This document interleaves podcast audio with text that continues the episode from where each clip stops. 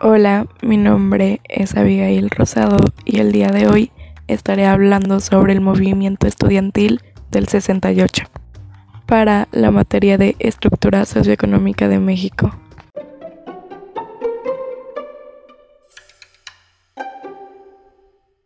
...1968... Un año en el que el fútbol soccer todavía no era el más popular de los deportes, era más bien considerado un espectáculo de clases populares, mientras que el automovilismo era símbolo de estatus. El fútbol americano era una rivalidad más que definía una vida capitalina, y un partido de fútbol nos lleva a todo un movimiento, donde inicia un pleito entre estudiantes de una preparatoria incorporada al UNAM y de la vocacional 2 y 5 del Instituto Politécnico Nacional. Estos dos grupos fueron los protagonistas de una pelea a golpes en medio de la Plaza de la Ciudadela, el cual había sido provocado por integrantes de las bandas Los Araños y Los Ciudadelos. Tal conflicto desataría tres conflictos más, en los cuales, en el primer conflicto, los politécnicos atacarían las instalaciones del plantel incorporado al UNAM. En el segundo, los alumnos incorporados al UNAM apedrearían las instalaciones de la Vocacional 2. Y por último, en el tercer conflicto, los estudiantes del Politécnico no se quedarían sin dar alguna respuesta. Así fue que organizaron una marcha en la preparatoria para ajustar cuentas con sus contrincantes.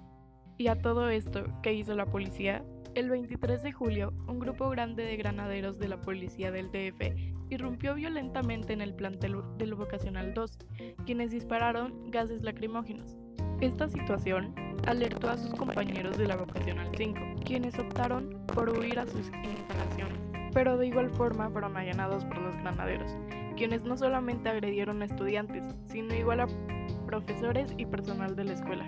Es así que el 26 de julio de 1968, numerosos politécnicos y universitarios se dirigieron a la Plaza de la Constitución para protestar contra las agresiones a los estudiantes ocurridos días atrás, donde más de 4.000 estudiantes alzaron la voz y se unieron dejando a un lado su rivalidad. Rápidamente, el movimiento estudiantil dejó pronto de tener un solo rostro, conforme consiguió el respaldo de artistas e intelectuales de las autoridades universitarias y de los padres de familia de todos los extractos sociales, se convirtió en un mosaico de la sociedad mexicana. Al lado de un universitario de clase media se podía ver a un estudiante del Politécnico y al lado de un estudiante del Politécnico se podía ver a todo tipo de personas que participaron en el movimiento, como profesores, intelectuales, amas de casa, obreros y profesionistas de México. La represión a la manifestación alcanzó niveles que los estudiantes no conocían, así que alzaron la voz por 140 días. 140 días donde Gustavo Díaz Ordaz, presidente de México en ese entonces, no pudo reprimirlos. 140 días donde estuvieron exigiendo un mejor trato por el gobierno y en el que tuvieron más derechos y libertad de expresión que en lo que Gustavo llevaba en el sextenio hasta que el 2 de octubre de ese mismo año los hicieron callar, y es aquí donde nace la masacre de Tlatelolco.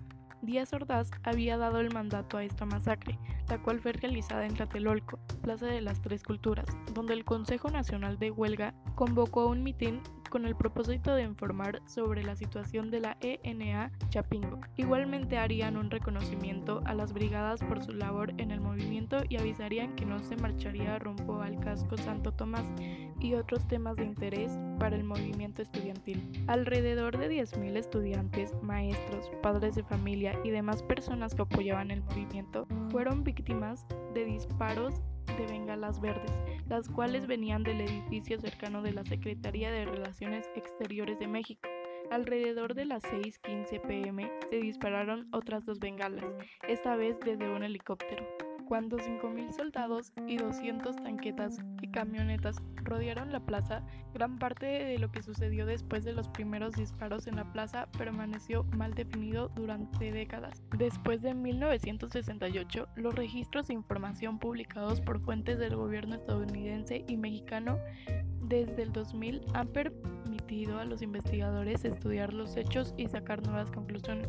El 68 fue un año de contradicciones. El movimiento había sido silenciado, pero las revoluciones habían iniciado su marcha desde aquel partido de fútbol, entre una preparatoria del Poli y otra de UNAM. Las manifestaciones de 1968 fueron diversas. en gran medida porque la sociedad así era.